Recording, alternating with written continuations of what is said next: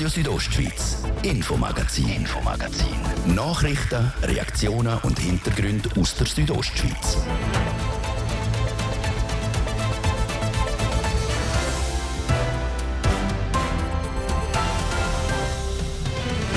Die katholische Kirche steht nicht gerade in gutem Licht. Über 1000 Fälle von sexuellem Missbrauch hat es seit Mitte des 20. Jahrhunderts gegeben. Das hat das Forschungsteam der Uni Zürich den September herausgefunden. Seitdem steht der Haussager der katholischen Kirche schief. Viele Menschen sind enttäuscht. Wir sind zum Teil äh, blockiert. Der Churer Bischof Joseph Maria Bonme nimmt Stellung zu den Missbrauchsfällen und erklärt, wie es jetzt weitergehen soll. Und dann haben wir es auch noch von einem festlichen Thema heute. Es wird fasnächtlich bei uns.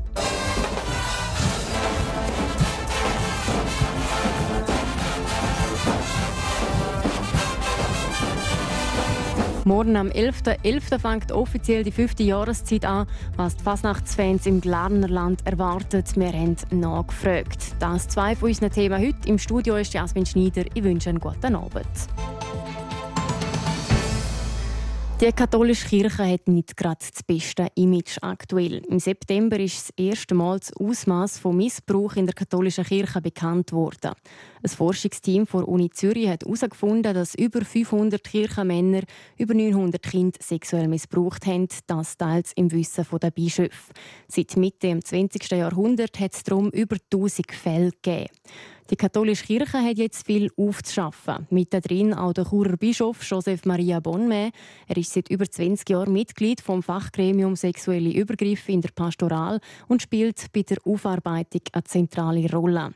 Die Ostschweiz-Redaktorin Pierina Hassler hat ihn zum Interview getroffen und mit ihm über die Missbrauchsfälle sowie über die Frage, wie weiter geredet. Zum Start hat sie von ihm wissen, wie schmerzhaft es für ihn ist, das, was da in der katholischen Kirche über so viele Jahre geduldet worden ist. Ausschlaggebend ist, wie schmerzhaft ist das für die Menschen. Also man muss zurückschauen, die Ursachen von diesen Schmerzen herauskristallisieren, äh, sich zu fragen oder nicht auszublenden, dass viele Menschen darunter gelitten haben, also unter den sexuellen Missbräuchen. Viele Menschen sind enttäuscht. Wir sind zum Teil äh, blockiert, äh, anstatt die Botschaft des Advents, diese frohe Nachricht zu verkünden. Das ist der Schmerz. Ich kann mich erinnern an diesen Film, an diese Podiumsdiskussion beim Film äh, von diesem, diesem Priester mit den Kindern. Dort stand nachher bei der Diskussion ein Mann auf und hat seine ganze Geschichte erzählt von seinem persönlichen Missbrauch und sie haben ihn dann eingeladen. So, wie können Sie solche Menschen beruhigen? Wenn ich behaupten würde, ich bringe die Lösung, wäre das auch anmaßen, weil dahinter ist äh, ein lebenlanges Leiden. Aber ich glaube, gut, ich bin 37 Jahre Spitalseelsorger gewesen, habe mit Tausenden von Leidenden, von einsamen Menschen, von Sterbenden zu tun gehabt. Ich behaupte nicht, dass ich immer überhaupt nicht die richtigen Worte gefunden haben, äh, die richtige Art. Aber die Bereitschaft, ich laufe nicht davon, ich bin da für dich. Und ich glaube auch mit den Betroffenen von Missbräuchen mindestens das zu zeigen. Äh, ich höre zu und ich versuche dein Leid und dein Unverständnis und eine Wut entgegenzunehmen und mitzutragen, das ist schon etwas. Die katholische Kirche Zürich, die auch zum Bistum Chur gehört, hat ja diese Meldestelle gemacht. Bringt eine solche Stelle etwas?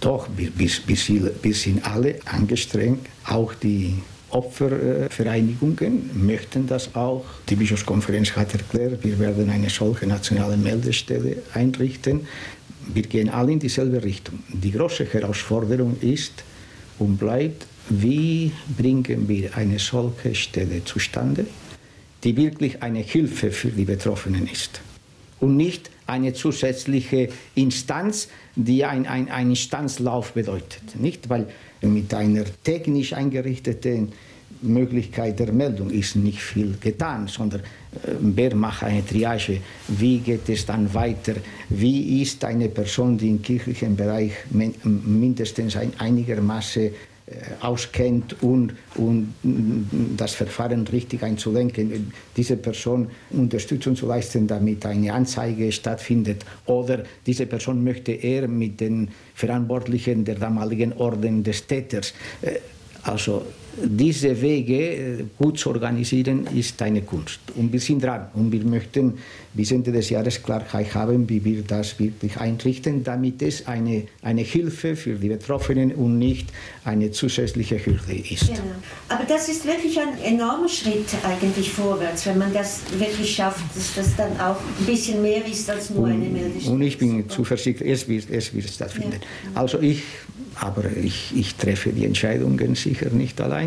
Aber meiner Meinung nach mehr als eine völlig neue Einrichtung von null auf aufgebaut, sollten wir einen Leistungsvertrag oder wahrscheinliches mit einer gut ausgestatteten Organisation, die schon besteht und Erfahrung hat und professionell arbeitet. Mhm. Es gibt zum Beispiel sicher in bestimmten Kantonen sehr gute Opferhilfestellen, ob eine Vereinbarung mit einer solchen möglich sein könnte, mit einem Leistungsvertrag.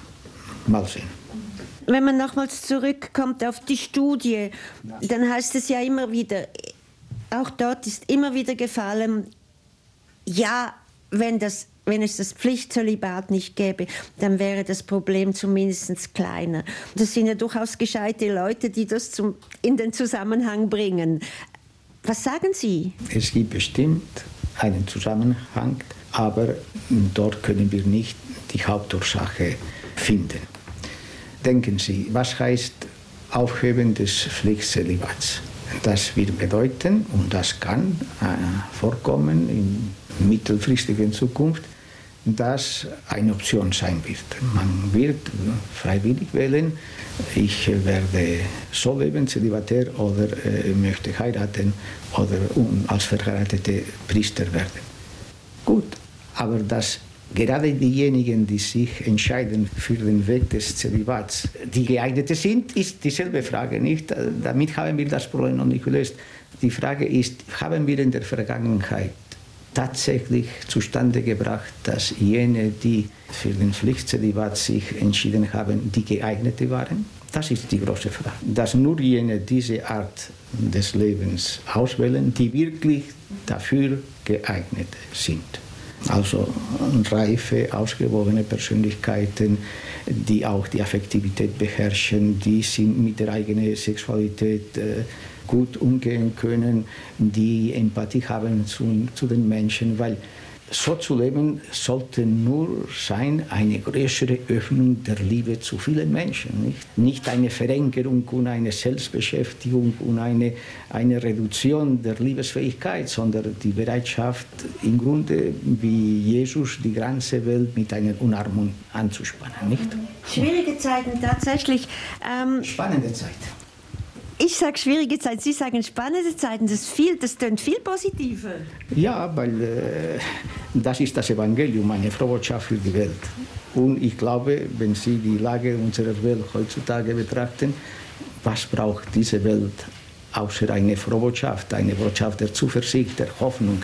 Wir sind verpflichtet, der Welt und den Menschen diese Botschaft zu verkünden. Kürzlich hat das Pastoralsoziologische Institut wieder die neuesten Zahlen mhm.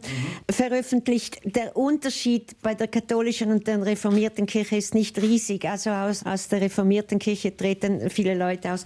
Trotzdem, natürlich ist da einerseits die Kirchensteuern, aber eigentlich müsste man in einer schwierigen Zeit ja eben bei der Kirche bleiben und sie unterstützen und nicht Reißaus nehmen. Es geht nicht um die Treue der Kirche gegenüber, sondern die Treue zu den Menschen. Nicht, weil die Kirche ist für die Menschen da und nicht umgekehrt. Es geht um Treue zu dem, was wirklich den Menschen die Herzenserfüllung ermöglicht. Aber tatsächlich, äh, wir haben ein verzerrtes Bild äh, von dieser Frohbotschaft gezeigt und ich verstehe, dass viele enttäuscht, resigniert austreten, aber ich würde allen wirklich gerne sagen, was äh, damals Jesus dem Franz von Assisi gesagt hat. Nicht? In San Damiano bitte baue meine Kirche wieder auf. Wir brauchen wirklich dringend Christen und Christinnen durch und durch, die tatsächlich die Missstände kritisieren, aber bereit sind, die Verantwortung zu übernehmen und äh, eine neue Kirche, also eine frische, lebendige, demütige, transparente, dienstbereite, fröhliche Kirche aufzubauen. Im Zuge der ganzen Aufregung ist eigentlich etwas ganz Wichtiges äh, vergessen gegangen. Und das ist die Handreichung zu einer synodalen Kirche. Aber es ist ein unglaublich wichtiger Schritt, oder? Es ist ein, ein nötiger Schritt, weil äh, die gesamte Kirche ist dran, diese, diesen Kulturwandel zu vollziehen. Nicht eine Kirche, die die eine neue Dynamik entwickelt, äh, die nicht hängen bleibt bei Strukturen, sondern frisch ist für die Anliegen der Menschen. Und das wird, wird Konturen bekommen oder Beschlüsse am Ende vom Jahre 2024. Aber durch viele äh, Versammlungen und Befragungen und Mitwirkung von den verschiedenen Diözesanengremien haben wir uns beschlossen im Bistum Chur, auch äh, mit der Einrichtung einer Arbeitsgruppe, versuchen wir schon heute alle Schritte in diese Richtung zu tun, die nicht unbedingt auf die Ergebnisse der Synode 24 warten müssen. Versuchen wir schon unterwegs zu sein ab heute, nicht? Das mhm. ist die große, ja, das Anliegen von, von der Handreichung sagt der Churer Bischof Joseph Maria Bonme zu den Missbrauchsfällen in der katholischen Kirche und darüber, dass sich die Kirche jetzt wandeln muss. Er selber wird in dem Wandel eine entscheidende Rolle spielen. Er ist vom Papst eingesetzt worden, um als Sonderermittler das Verhalten der Schweizer Bischöfe zu untersuchen. Eine Art muss er also gegen seine Kollegen ermitteln. Auch über das hat Birina Hassler mit dem Bischof geredet. Konkret hat sie wissen, was denn seine Aufgaben als Sonderermittler sind. Ich habe den Auftrag bekommen, einen Sachverhalt zu prüfen und darüber einen Bericht zu formulieren, also zu redigieren.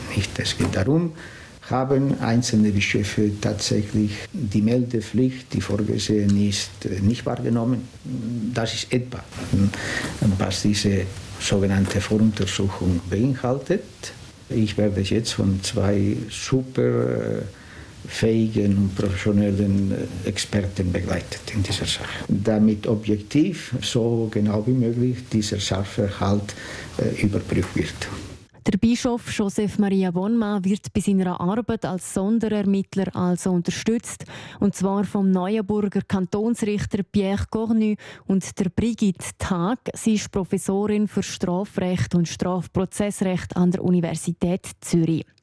Die beiden werden zusammen mit dem Bischof eben die Voruntersuchung machen und einen Schlussbericht erstellen. Ob Disziplinarmaßnahmen verhängt werden, wird dann vom Vatikan in Rom entschieden. Möglich sind auch kirchliche Strafverfahren gegen einzelne Mitglieder der Schweizer Bischofskonferenz.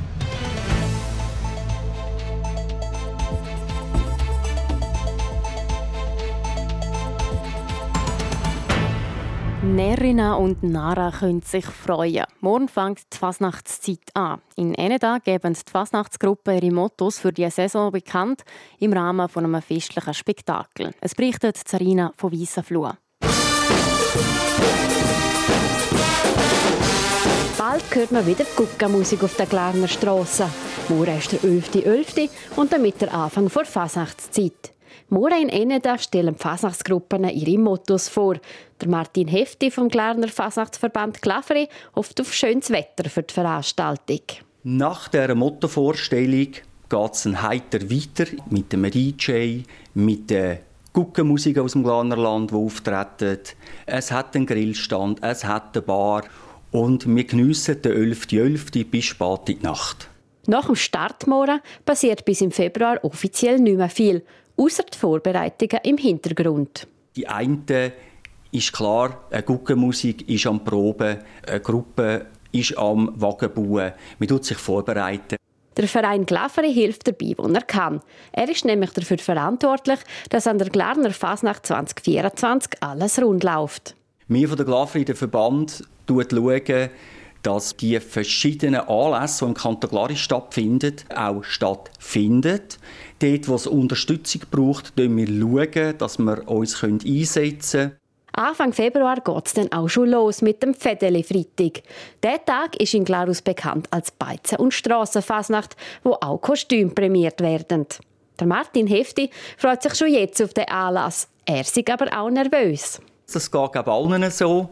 Wichtig ist, die Fasnachtszeit, die fünf schönste Jahreszeit, dass wir die miteinander dann geniessen. Es ist ja eine kurze Zeit. Und somit ein bisschen reinhören, schauen und mitmachen. Geht dort die Fasnachtszeit in Glarus bis etwa Mitte Februar. Auch in Graubünden wird die Fasnachtszeit morgen eingeläutet. Die Churer Fasnachtsvereinigung übernimmt dann wieder den Stadtschlüssel.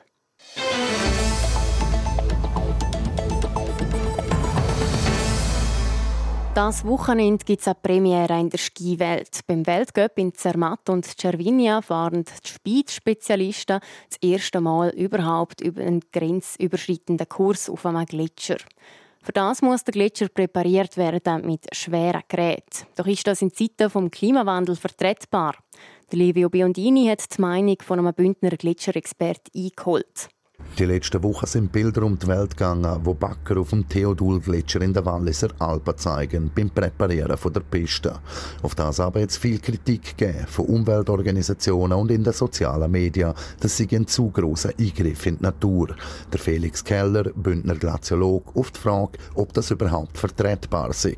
Ja, jetzt auf die simple Frage würde ich sagen, ja, ob es jetzt schmelzen tut oder von Menschen abgetragen wird, das kommt eigentlich aufs Gleiche raus. Aber im Grundsatz geht es eben eigentlich um viel mehr als nur die Frage, ob etwas abgetragen wird oder nicht. Wie bei jedem Umwelteingriff ging es darum, was sich überhaupt angemessen. Und da scheiden die sich die Geister.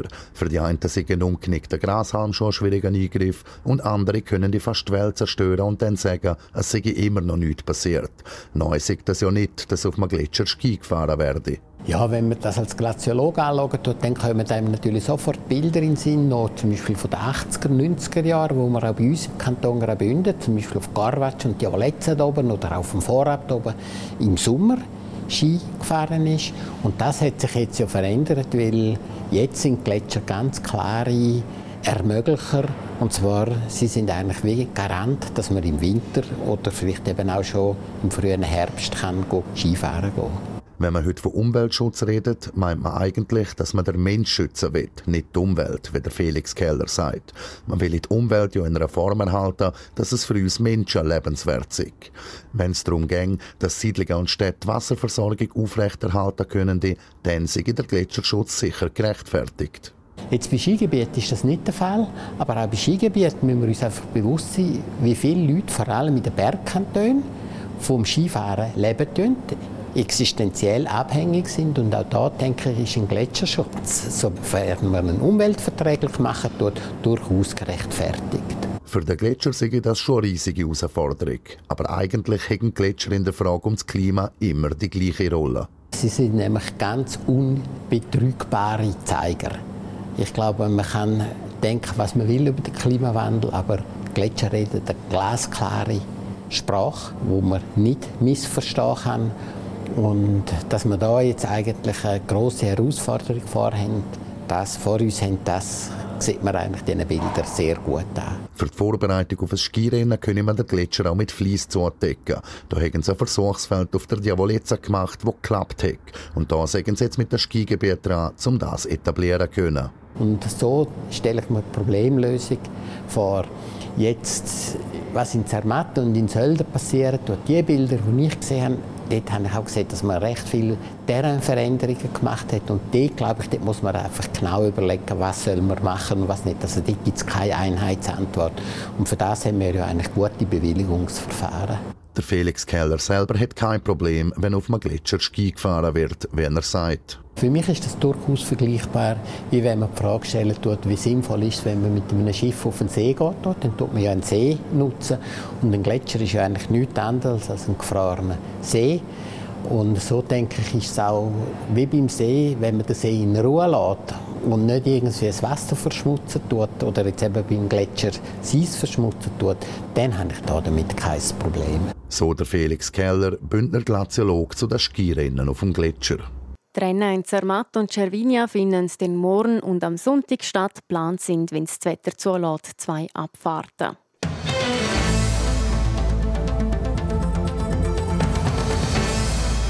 Die Schweizer Eishockey-Nazi spielt aktuell an der Euro-Hockey-Tour in Finnland. Gestern sind sie zum Start auf Finnland selber getroffen und haben recht auf den Deckel gekriegt. 0 zu 4 haben sie verloren. Wie hätte das passieren können? Das wollte ich von der Annik Vogt wissen. Sie ist Sportredaktorin bei der Südostschweiz. Ja, es ist zwar ausgeglichen losgegangen, doch bereits nach der siebten Minute ist die Schweiz in Rückstand. Sie haben über die ganze Partie kaum eine gefährliche Torchance kreieren. Die Finnen sind mehrheitlich Spielbestimmung gewesen. Die Schweizer haben zwar über das ganze Spiel mehr Torschüsse wie die Finnen, 25 zu 20, aber es sind auch mehr neben das Goal gegangen und äh, die Schussqualität muss da doch noch ein bisschen besser werden. Im Kader der Nazis sind ja auch vier HC Davos-Spieler, der Dominik Egli, der Andres Amböl, der Valentin Nussbaumer und der Sandro Eschlimann. Was kannst du diesen vier für ein Zwischenzeugnis nach dem ersten Spiel ausstellen? Die drei Davoser Feldspieler haben gestern alle die gleiche Linie gespielt. Sie sind auch auf dem Eis, wo die Finnen 3-0 gemacht haben. Und das Goal ist aufgrund von einem Böckverlust von Valentin Nussbaumer in der eigenen Zone passiert. Der Dominik Egli, der zwar mitgelaufen ist, hat den Schuss dann auch nicht mehr verhindern Es war also nicht gerade ein Start, wie sie sich das gewünscht haben. Ihre Qualitäten haben sie dann aber im Powerplay zeigen Der Schuss von Andres Ambühl war aber leider nicht erfolgreich. Gewesen. Nicht gespielt hat Sandro Eschlimann. Der Goalie war gestern hinter dem Reto Berra und dem Jorn van Pottelberg die Nummer 3 gewesen. Jetzt morgen Mittag geht es ja weiter gegen Schweden, wo unter anderem der Davoser-Spieler Dennis Rasmussen spielt. Was dürfen wir in dem Spiel erwarten? Die Schweizer haben zuletzt im 2016 gegen Schweden gewinnen. Letztes Jahr am Karriere Cup sind sie zwar nicht dran am Sieg und haben sich dort erst in der Verlängerung müssen den Schweden geschlagen geben. Obwohl die Schweden mit einer Niederlage in das Turnier gestartet sind, glaube ich, dass es doch einen Sieg für die Schweden wird geben. Und weiss man da schon, sind da wieder ein paar Davos-Spieler im Einsatz? Das Kader ist noch nicht bekannt für das morgige Spiel. Ich nehme aber an, dass allenfalls der Sandro Eschlimann wird zum Zug kommen als Goalie. Ja.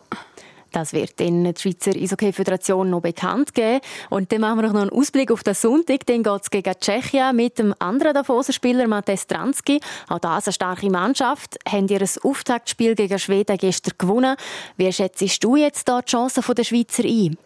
Vom Niveau her sind die Tschechen etwa gleich wie die Schweiz. Im internationalen Ranking sind sie einen Platz hinter der Schweiz auf Rang 8. Wenn man aber die vergangenen Partien anschaut, zeigt sich auch wieso. Beide Teams haben sich in etwa abgewechselt mit dem Sieg. Wenn die Tschechen aber so spielen wie gegen Schweden, sind die Schweizer sicher gefordert und dann gibt es ein enges Spiel. Die Schweizer Eishockey-Nazi ist das Wochenende also gerade doppelt im Einsatz. Zum einen morgen Mittag gegen Schweden, zum anderen dann am Sonntagmittag gegen Tschechien. Das wäre das letzte Infomagazin von dieser Woche gewesen. Wenn ihr nochmal reinhören wollt, ihr findet alle Sendungen zum Nachlesen im Internet auf rso.ch oder dort, wo ihr eure Podcasts hört. Und sonst sind wir am Montag wieder zurück mit spannenden Geschichten aus der Region. Am Mikrofon war Jasmin Schneider. Danke fürs Zuhören und weiterhin einen schönen Abend. Radio Südostschweiz, Infomagazin, Infomagazin. Nachrichten, Reaktionen und Hintergründe aus der Südostschweiz.